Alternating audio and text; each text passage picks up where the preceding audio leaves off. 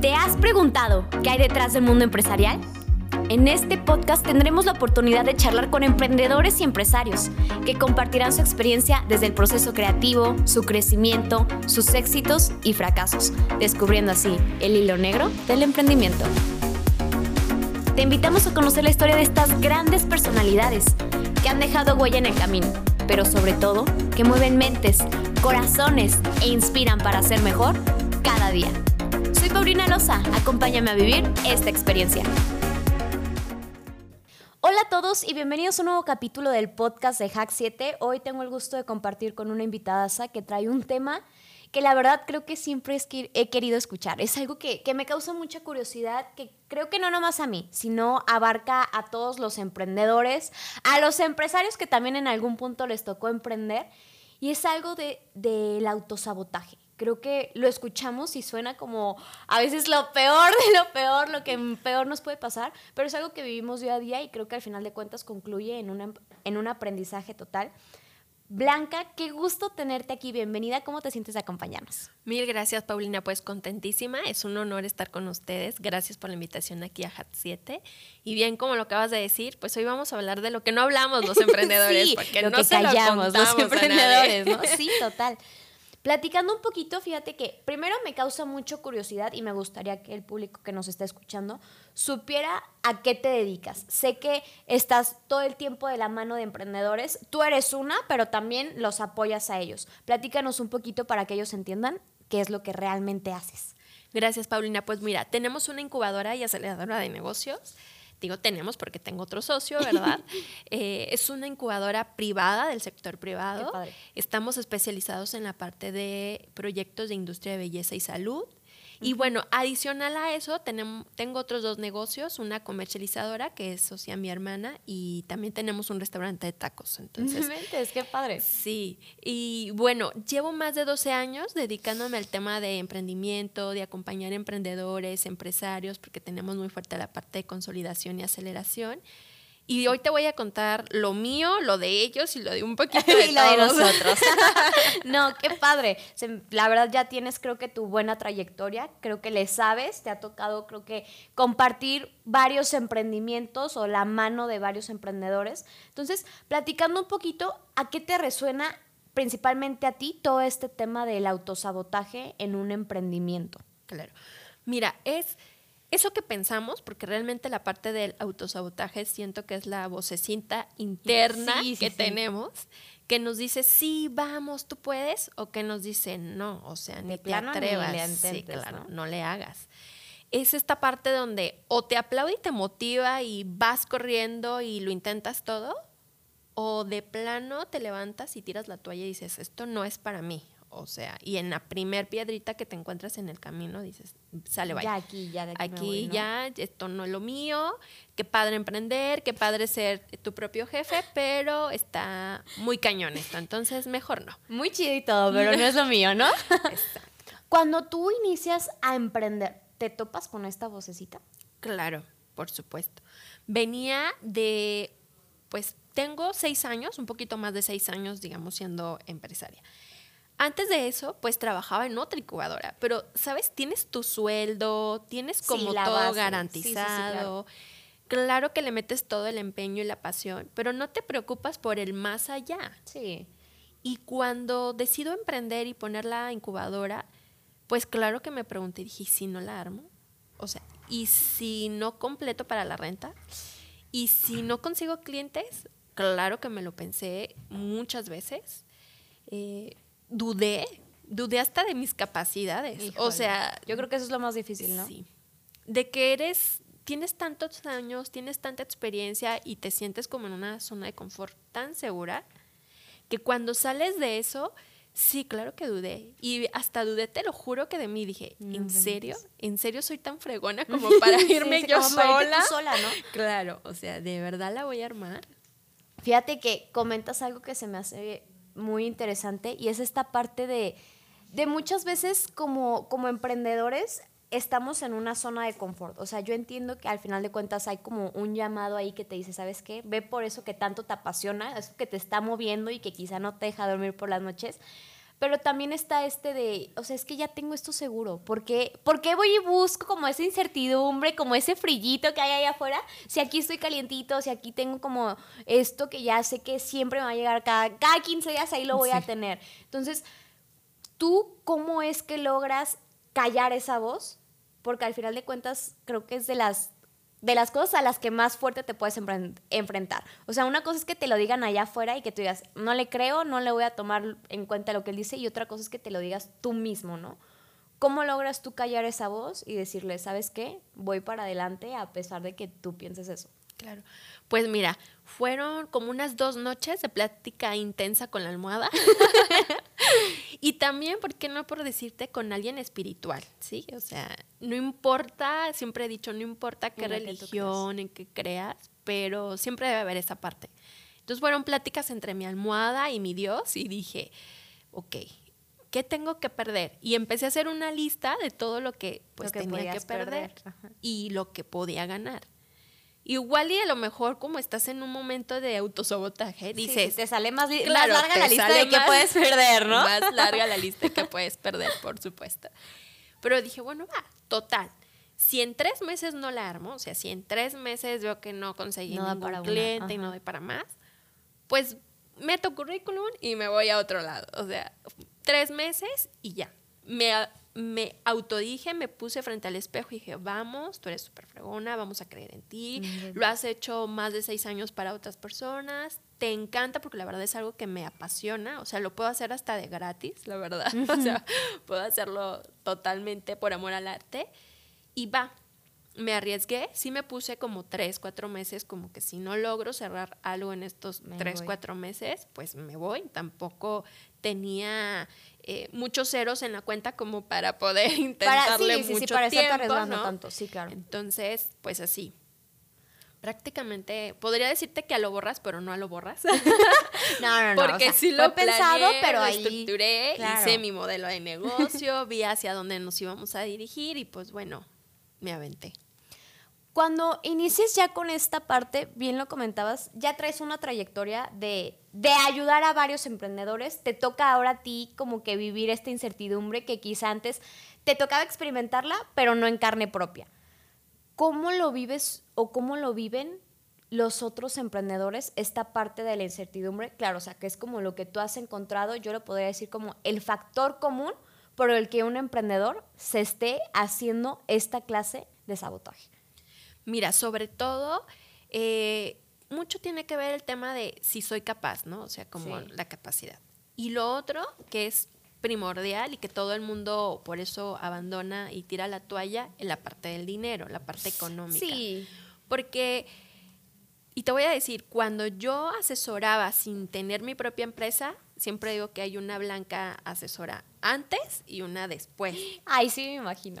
Porque ¿por antes eres como la del libro, ¿sabes? La parte... Como teórica. Teórica. Sí. Les decía todo, sabía todo lo que ellos tenían que hacer, pero cuando ya lo vives en carne propia, yo decía, claro, por eso cuando yo le decía, oye, no es que le tienes que meter una campaña digital, eh, o tienes que hacer tu página web, o mira, registra tu marca, haz esto. Cuando le dices toda la lista que tiene que hacer, pues posiblemente el emprendedor ya sabe que lo tiene que hacer, pero ¿y de dónde saca el dinero para poder hacerlo? Totalmente. Y ya cuando me tocó vivirlo dije, claro, a ver, Blanca, tienes una lista de cosas que hacer y empiezas a priorizar. Oye, bueno, ok, pero tengo tanto, si le aporto a esto, si, si hago una inversión de esto, me va a hacer redituable o no, me va a dar. Entonces, creo que aparte de que pones a prueba de si eres capaz o no, o si tu producto es bueno no. Sí el tema de el dinero, cómo lo priorizo, cómo de dónde lo saco y por dónde empiezo es primordial. Acabas de dar en una, ay no, en la clave de, fíjate que creo que qué gusto que, que, lo pueda platicar contigo, pero creo que pasa mucho con los emprendedores y creo que volvemos a la palabra clave con la que iniciamos este podcast. Es algo que no, los emprendedores no se animan a decir. O sea, muchas veces cuando iniciamos, obviamente inicias con cierta cantidad y se ¿sabes qué? O sea, voy a intentar que mi negocio salga y ya de ver de dónde lo saco, pero hay algo tan difícil, ya sé que lo tengo que hacer, ya sé que tengo que ir a registrar la marca, que quizá tengo que hacer una página web, o sea, ya lo sé, ¿de dónde saco para hacerlo? O sea, creo, y nadie te va a decir esa respuesta, ¿estás de acuerdo? Porque muchas veces nadie habla de eso.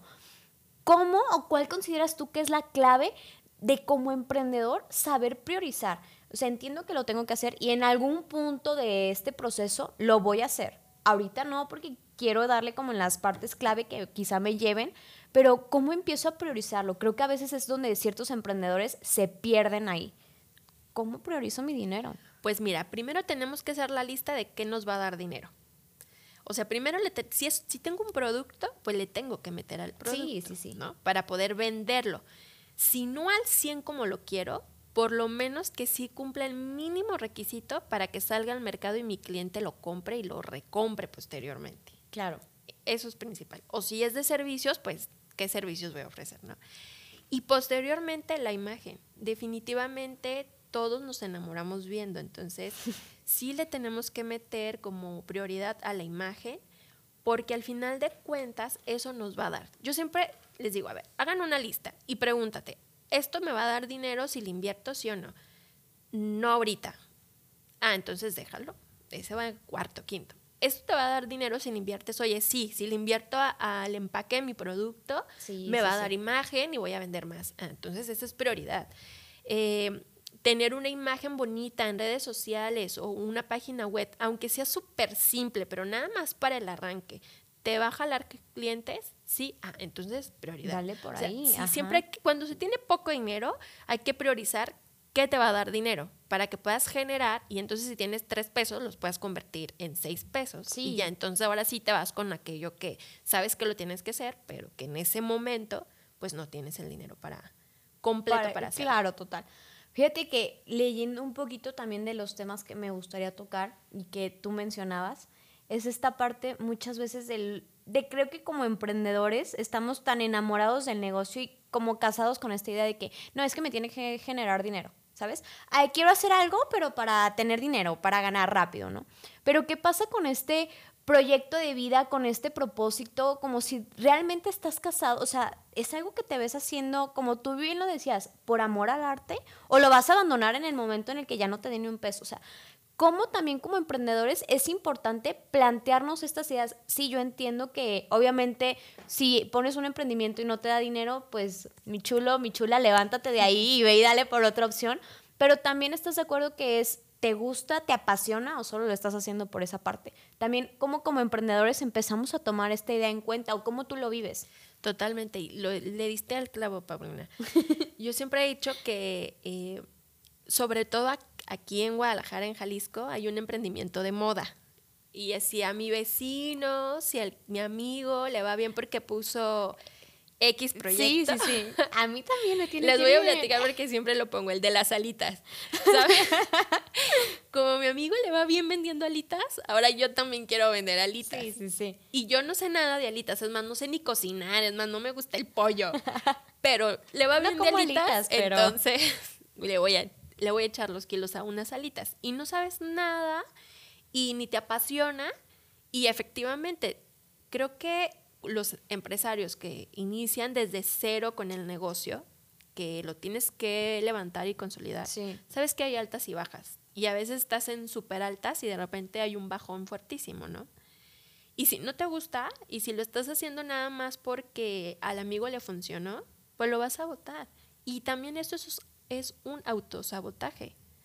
Porque tú solito empiezas a pensar que no eres bueno para eso, que lo mejor emprender no es para ti. Sí, que no, que no, o sea, que el emprendimiento, ser empresario no es lo tuyo y empiezas tú solo como a cerrarte las ideas, pero a lo mejor no es que no es lo tuyo, es que eso que no es lo que te apasiona y no es lo que te llena y no es lo que te motiva a levantarte todos los días y a trabajar 24/7 o trabajar sin sueldo en un inicio. sí, sí, sí. Entonces, punto importante que lo acabas de mencionar, hacer lo que te apasiona. Eso que si lo puedes hacer por amor al arte, de ahí eres, porque no te va a costar trabajo levantarte, porque tu mente y tu vocecita te van a echar todos los kilos para que sí lo funcione y no nada más porque al amigo le funcionó, le gustó y ya de ahí pues me le uno. Estoy de moda porque estoy emprendiendo lo que todo el mundo está emprendiendo. Fíjate que creo que también muchas veces como emprendedores nos pasa esto. O sea, yo entiendo que ya la pasión depende de cada quien. Lo que a ti te apasiona puede que a mí no y así sucesivamente.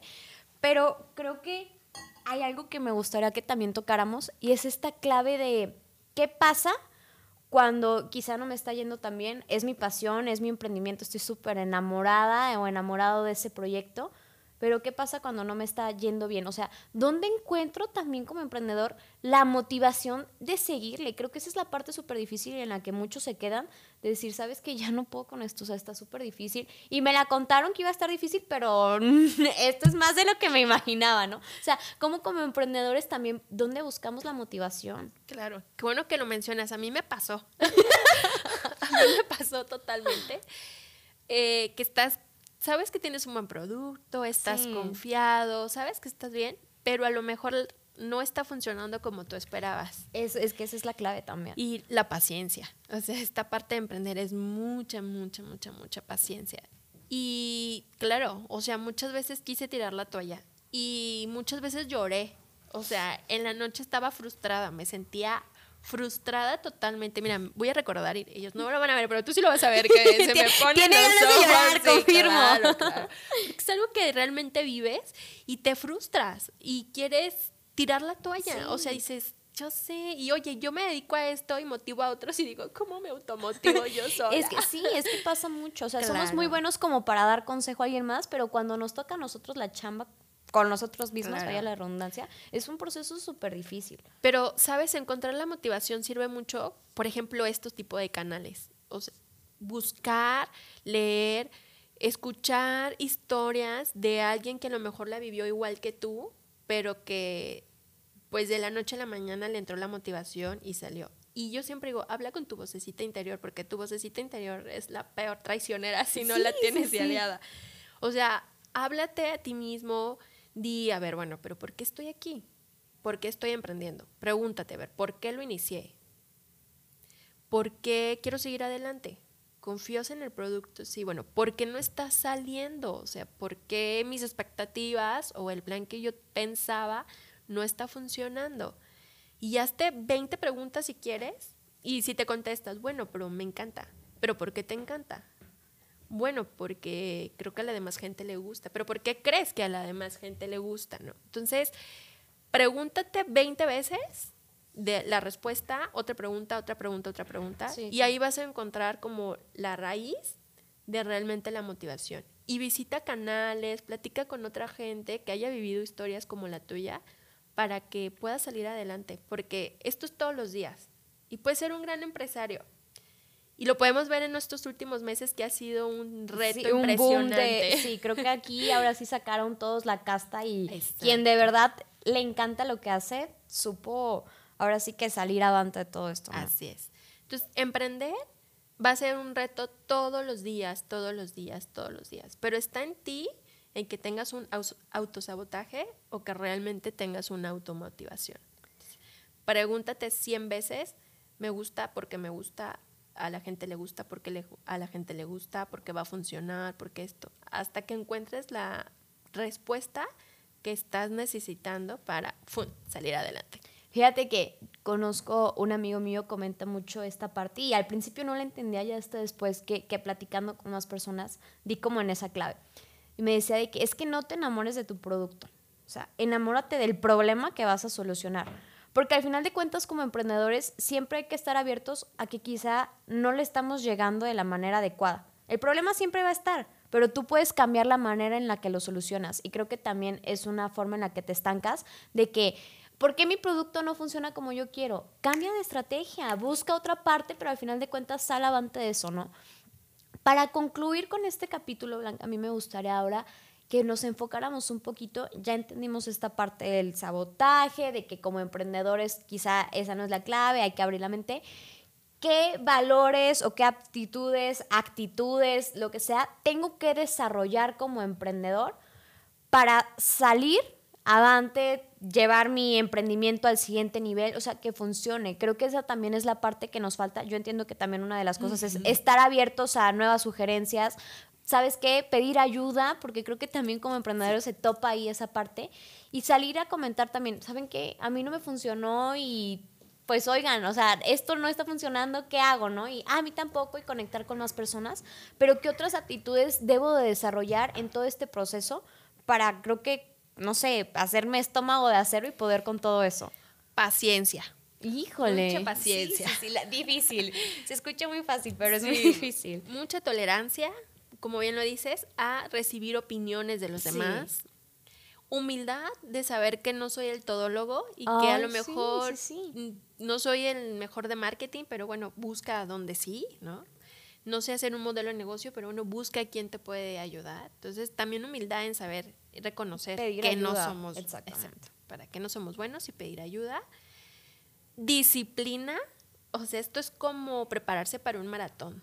Todos los días tienes que salir a correr, tienes que prepararte, tienes que mejorar tus tiempos. Esto es como un maratón. Entonces, mucha disciplina, ser constantes, porque hoy te va bien y mañana te va súper bien, pero a lo mejor pasado te va no tan bien.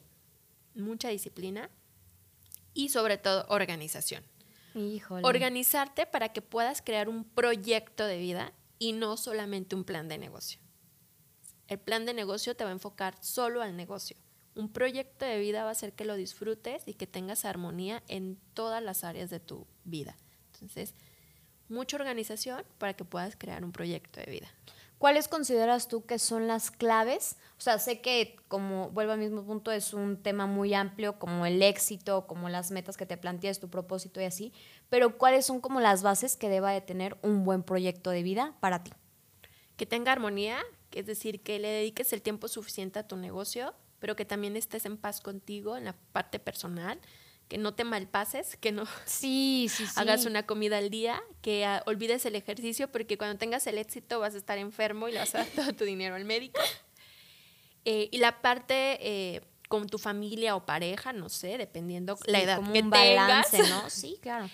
Y la parte espiritual. Es muy importante, creo que cuando eres emprendedor, y, y a mí me pasa, todo el tiempo traes la cabeza caminando, el cerebro no te deja funcionar ningún momento, no descansa. Y cuando no tienes ese momento de paz, ese momento de tranquilidad, la verdad es que la creatividad no fluye y no puedes solucionar nada. Entonces, también la parte espiritual, como ya lo mencionamos, no importa en qué creas, no importa nada. Sí, sí, sí. Tómate tus 5 o 10 minutos para meditar, para descansar el cerebro y que fu, ¿no? Le dé por otro, empuje a la creatividad y a todo. Bueno, Blanca, con esto concluimos el capítulo de hoy, no sin antes preguntarte cómo te sentiste. Ay, súper bien. Casi me hicieron llorar, ya viste, casi me salió la lágrima. Muy a gusto y, y, es muy padre poder compartir lo que uno aprende eh, y lo que uno vive con el negocio propio y con el negocio de los demás, que lo tomamos también como propio muchas veces, y poder compartirlo. Creo que eso es muy grato, es lo mejor de ser emprendedor. Muchísimas gracias a ti por venir a compartir con nosotros. Creo que al final de cuentas es un tema que se necesita poner sobre la mesa y que quizás hasta cierto punto como emprendedores le tememos. Qué padre que, que lo vivas apoyándole a otros y que también lo hayas vivido en carne propia y vengas a compartirlo conmigo. Qué gusto y espero volverte a tener pronto. Claro que sí, Paulina. Muchas gracias. Eres encantadora, ¿eh? Quiero Muchas que gracias. gracias a todos. Espero que les haya gustado el capítulo de hoy y no se olviden de seguirnos en nuestras redes sociales. Gracias por quedarte hasta el final. Si te gustó, síguenos en todas nuestras redes sociales y te esperamos en nuestro próximo capítulo.